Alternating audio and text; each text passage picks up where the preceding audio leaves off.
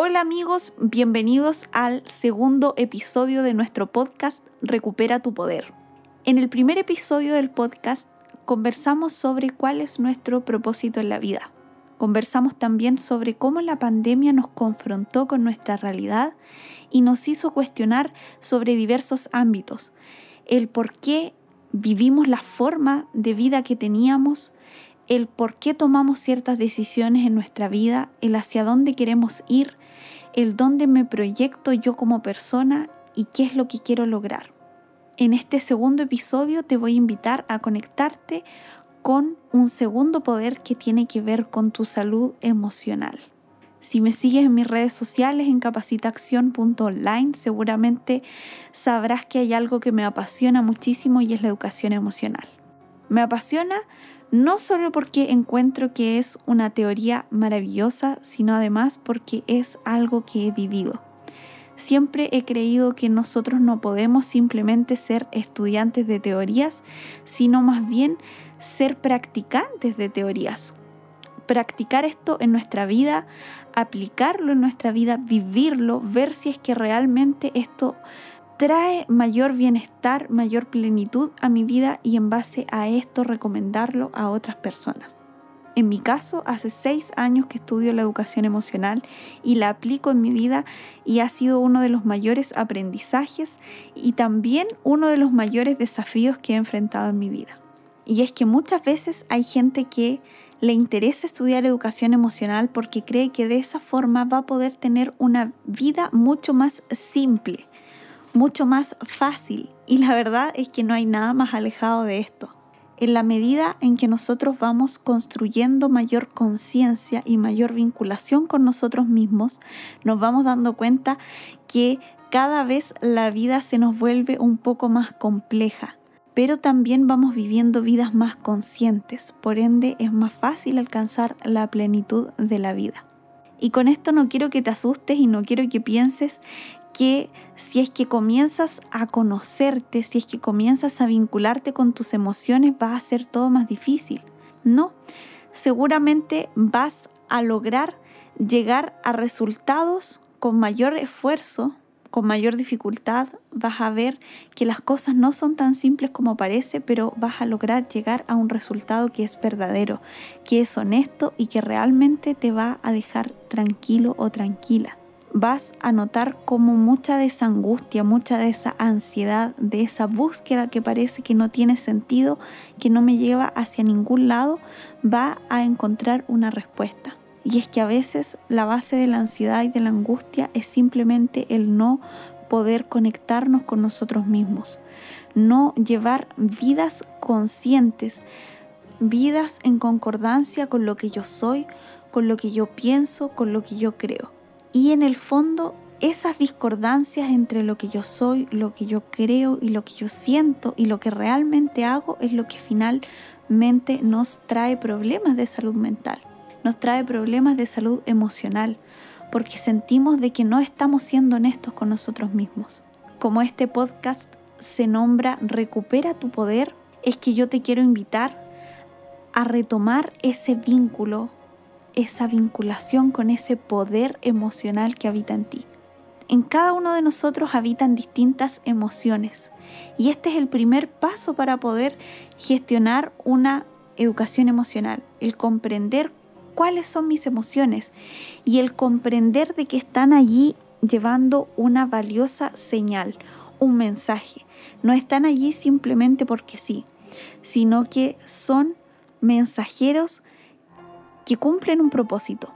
Y es que es algo realmente transformador cuando logramos comprender el que, por ejemplo, nuestra rabia es un mensajero de que necesitamos poner límites, de que me estoy sintiendo vulnerable con algo o con alguien, de que el miedo, por ejemplo, está allí para protegerme de alguna situación que pudiese ser potencialmente dañina o peligrosa para mí de que la vergüenza se vincula principalmente con mis principios y con mis valores y con esa imagen que yo quiero proyectar y que probablemente no estoy proyectando en ese momento.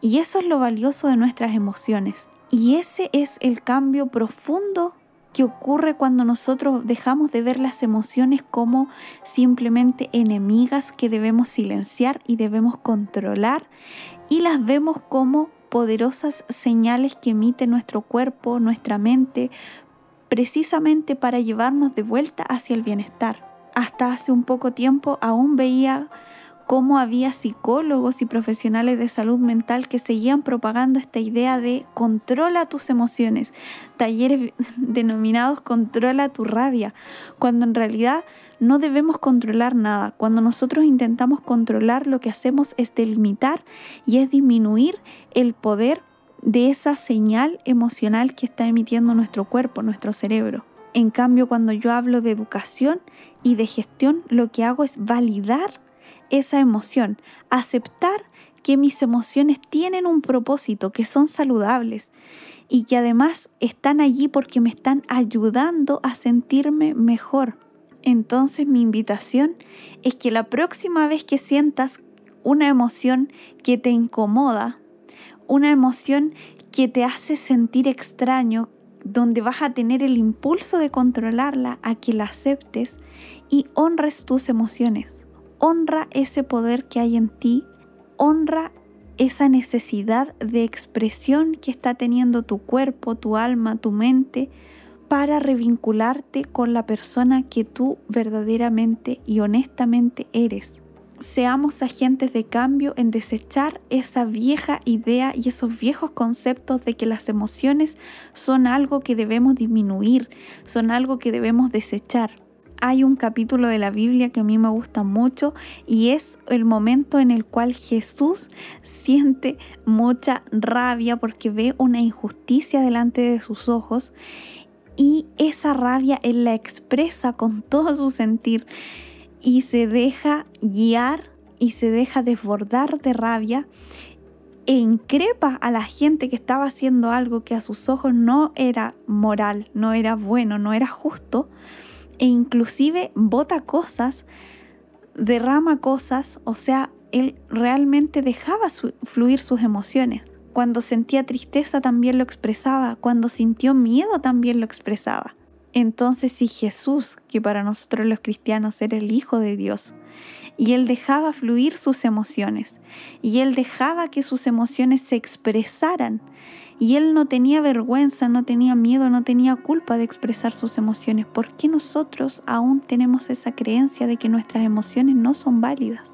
Hace unos días vi en la televisión una polémica que se había generado por un jurado en un programa de talentos que había dicho que sentía vergüenza por una situación.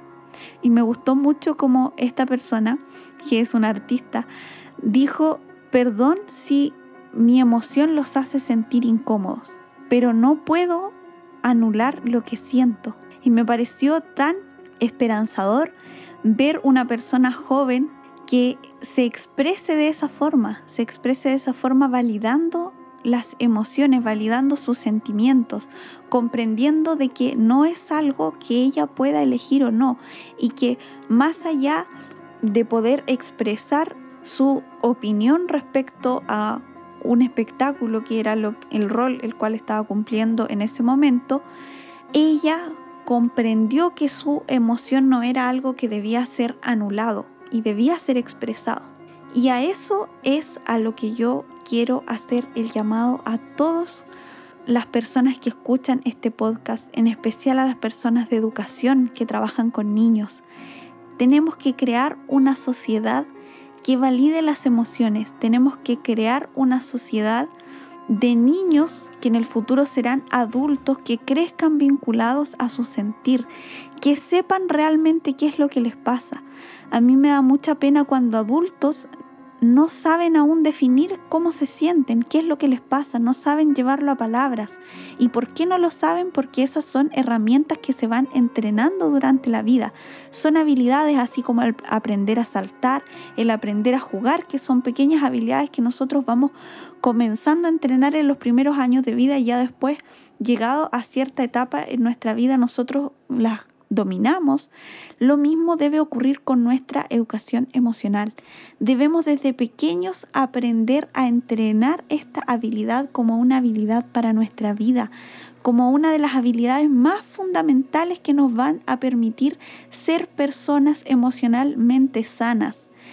No debemos confundir el ser personas emocionalmente felices, porque la felicidad constante no existe. Nuestra vida siempre va a tener altos, va a tener bajos, va a tener situaciones las cuales nos van a llenar de bienestar y situaciones las cuales nos van a desafiar, las cuales nos van a llenar de rabia, nos van a llenar de pena, de angustia, y nadie está libre de esto.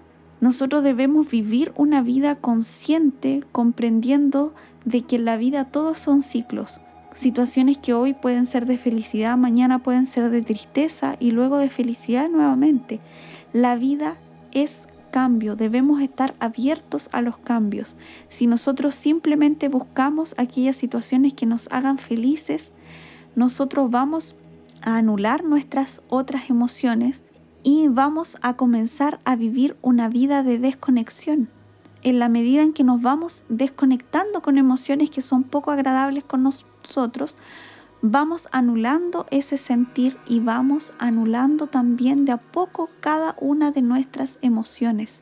La única forma que tenemos de vivir vidas plenas es vivir una vida consciente, vivir una vida conectada, vinculada con, con nuestro poder interior. Es por esto que este podcast se llama Recupera tu poder. Y el día de hoy te invito a que honres tus emociones, honremos esas señales que existen en nosotros, honremos esas emociones que a veces nos hacen sentir incómodos, pero que en la medida en que nosotros las vayamos conociendo, nos vamos a ir conociendo a nosotros mismos y nos vamos a permitir también expresarlas y con ello estas señales cada vez van a ir apareciendo con una intensidad más moderada ¿Por qué? Porque van a saber que no necesitan desbordarnos para que nosotros le hagamos caso. Son como señales, como luces en nuestro camino que si nosotros no les hacemos caso comienzan a intensificarse y a crecer cada vez más. Es por esto que hay gente que intenta controlar su rabia, como les contaba, que exista talleres para controlar su rabia y con los años se dan cuenta que en realidad la rabia solo aumentó. Entre más nosotros intentamos controlar una emoción, más y más aumenta. Acepta tu emoción, acepta lo que vives, acepta que tienes miedo, acepta que algo te da rabia, acepta que eso te hace sentir vergüenza, acepta que algo te hace sentir culpable, acéptalo, porque en la medida en que lo aceptes, y simplemente por el hecho de aceptarlo vas a comenzar a tener una relación de honestidad contigo mismo. Vas a conocer tus límites, vas a conocer tus principios, vas a conocer tus reales motivaciones, vas a conocer lo que realmente a ti te hace sentido, te hace sentir pleno y te hace feliz. Espero que esto te haya servido. Te dejo un gran abrazo y nos vemos en el próximo capítulo.